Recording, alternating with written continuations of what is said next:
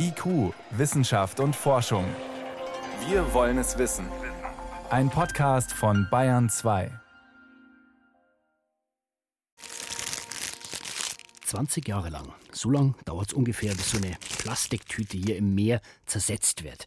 Und das ist noch ein Klacks gegen diese Plastikflasche. Ja, die braucht an die 450 Jahre. Und auch dann ist es nicht vorbei, weil dann sind ja die Überreste als Mikroplastik im Meer, damit in der Nahrungskette und im blödsten Fall landen sie wieder auf unserem Teller.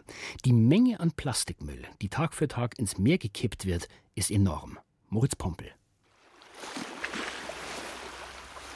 Man stelle sich einen Tag am Meer vor und plötzlich kommt ein Lastwagen voller Plastik und kippt seine Ladung ins Wasser. Doch damit nicht genug. Eine Minute später der nächste Laster. Nochmal eine Minute später wieder einer. Und so geht das ständig weiter, ohne dass ein Ende in Sicht ist. Was völlig absurd klingt, entspricht so ziemlich genau der Menge, die weltweit ständig in den Ozeanen landet, rechnet der WWF vor. Schätzungsweise 150 Millionen Tonnen Plastik haben sich in den Weltmeeren inzwischen angesammelt und der Nachschub wird immer größer. Im Atlantik und Pazifik haben sich regelrechte Plastikstrudel gebildet. Der größte im Pazifik ist etwa viereinhalb Mal so groß wie Deutschland. Inzwischen hat das Plastik selbst die entlegensten Regionen erreicht.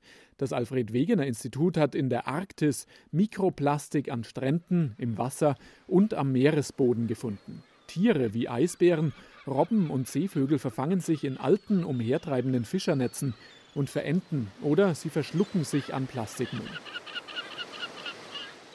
Weltweit betrachtet stammt viel Plastik aus der Fischerei, aber auch immer größere Mengen Einwegverpackungen kommen dazu, die auch über Flüsse ins Meer geschwemmt werden. Wenn sie klein gerieben werden, sammeln sich die Kunststoffreste in Mikroorganismen, Fischen und vielen anderen Tieren an. Manche davon landen auch bei uns auf dem Teller. Ein Forscherteam aus Amsterdam hat unlängst Mikroplastik in menschlichen Blutproben nachgewiesen. Eine Lkw-Ladung jede Minute. Damit es 2024 ein internationales Abkommen gegen Plastikmüll geben kann, treffen sich ab heute erstmals Regierungsvertreter, Umweltschutzverbände unter der Leitung der Vereinten Nationen, und zwar in Uruguay. Alois Fedder ist einer der Teilnehmer dort. Er arbeitet seit über 20 Jahren für die Umweltschutzorganisation WWF und er war kurz vor der Sendung vom Konferenzort zugeschaltet. Und ich wollte zuerst mal wissen, jetzt wird über erste Eckpunkte für ein internationales Abkommen gegen Plastikmüll verhandelt. So neu ist dieses Problem ja nicht. Warum erst jetzt?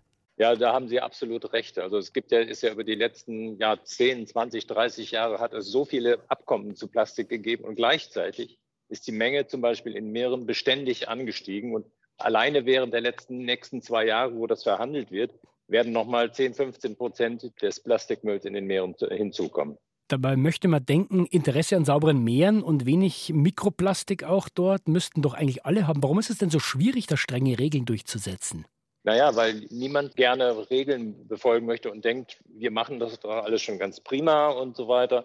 Nur dieses fragmentierte Gebilde von Abkommen, die zum größten Teil freiwillig sind, wird nie zu einem Erfolg führen. Deswegen sind jetzt die Augen quasi auf diese zwei Jahre gerichtet, dass hier ein Abkommen zustande mit globalen Regeln mit nationalen Plänen und mit messbaren Zwischenschritten, die dann auch berichtet werden müssen. Und ja, und wir hoffen, dass es auch dazu kommt, dass dann natürlich auch Sanktionen ausgesprochen werden, wenn das nicht funktioniert, damit endlich das beginnt, dass der Eintrag in die Meere abnimmt. Sie haben gesagt, es gibt viele verschiedene Abkommen, aber das ist eben nicht international geregelt. Wer sind denn da die Kontrahenten? Also wer ist denn eigentlich gegen so ein Abkommen oder gegen solche Regeln?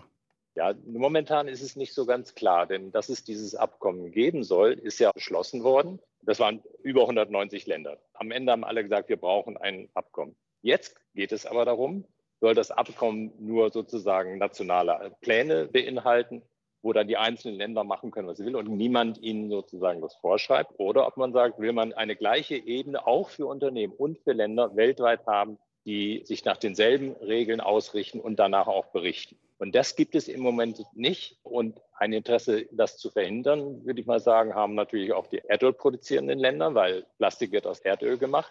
Oder es sind andere einflussreiche große Länder, die sagen, da soll uns niemand reinreden, das können wir am besten selbst. Ist nicht ein Problem auch, Herr Fedder, dass man auf der anderen Seite, wenn das Plastik sozusagen nicht mehr gebraucht wird, mit dem Müll sehr viel Geld verdienen kann immer noch? Ja, das ist wahr, aber dazu muss einiges passieren. Momentan ist es ja so, dass äh, Plastik nicht Plastik ist, sondern 20, 100-fache verschiedene Kunststofffraktionen in der Welt sind und teilweise sogar bis zu, weiß ich, fünf oder zehn in einem Produkt. Und das kann man gar nicht recyceln. Und da kann man höchstens Parkbänke draus machen oder sowas ähnliches. Aber ein qualitatives Recycling in einer hohen Prozentzahl ist momentan in der Form noch gar nicht möglich. Und deswegen braucht es bei dem Produktdesign, da muss schon angesetzt werden. Die Unternehmen müssen in die Verantwortung genommen werden, weil einfach hohe Recyclingzahlen zu versprechen, funktioniert nicht. Was sind denn die großen Stellschrauben, wenn wir jetzt mal den Blick nach vorne richten auf dieses Abkommen? Also wir teilen das in drei Säulen auf. Das erste sind zum Beispiel die Dinge, die man eigentlich überhaupt nicht braucht, die total umweltschädlich sind, vielleicht sogar giftig in den Abbauprodukten. Die können sogar verboten werden. Das muss dieses Abkommen leisten, dass sowas dort enthalten ist. Die zweite Säule ist, dass so viel wie möglich im Kreis geführt wird. Und dazu gehört eben dieses besagte Produktdesign. Dazu gehört, dass Kunststoff so produziert wird, dass es auch wieder in den Kreislauf zurückgeführt werden. Und die dritte Säule ist ein ordnungsgemäßes Management, das am Ende der Kette wenn Kunststoffabbauprodukte noch vorhanden sind, die man gar nicht mehr recyceln kann, dass das umweltfreundlich entsorgt wird. Und dieser letzte Teil, der muss immer kleiner werden durch die ersten beiden Schritte. Meiner Meinung nach müsste man sich sehr stark daran ausrichten, was das sogenannte Montreal-Protokoll mal geleistet hat und es geschafft hat, die FCKW und so weiter aus der Welt raus. Auch viele, viele Quellen, aber eine, ein Medium, wo das eingetragen wurde, das war nämlich unsere Atmosphäre. Und heute haben wir den Erfolg. Und danach muss sich in etwa auch ein Abkommen wie dieses ausrichten. Jetzt ist so ein Abkommen, selbst wenn es dann zustande kommt, schön anzuschauen auf Papier, aber letztlich nur interessant, wenn es wirklich auch umgesetzt wird. Das heißt, auch wenn es kontrolliert werden kann, wie soll sowas weltweit bezüglich des Mülls funktionieren? Absolut, das sprechen Sie einen sehr, sehr wichtigen Punkt an. Am Ende muss es Kontrollmaßnahmen geben.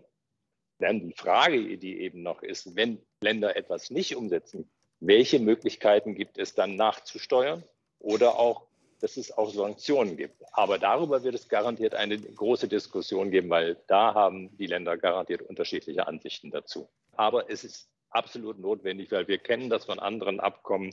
Wenn es nicht kontrolliert wird, wenn es nicht sanktioniert wird, dann hat es zu große Lücken und es bringt da nichts. Wenn wir, Herr Fedder, all diese Herausforderungen, die Sie uns jetzt genannt haben, zusammennehmen, wie lange wird es dauern, bis dann irgendwann nur noch alle zwei Minuten ein Laster Plastikmüll ins Meer gekippt wird und nicht mehr jede Minute?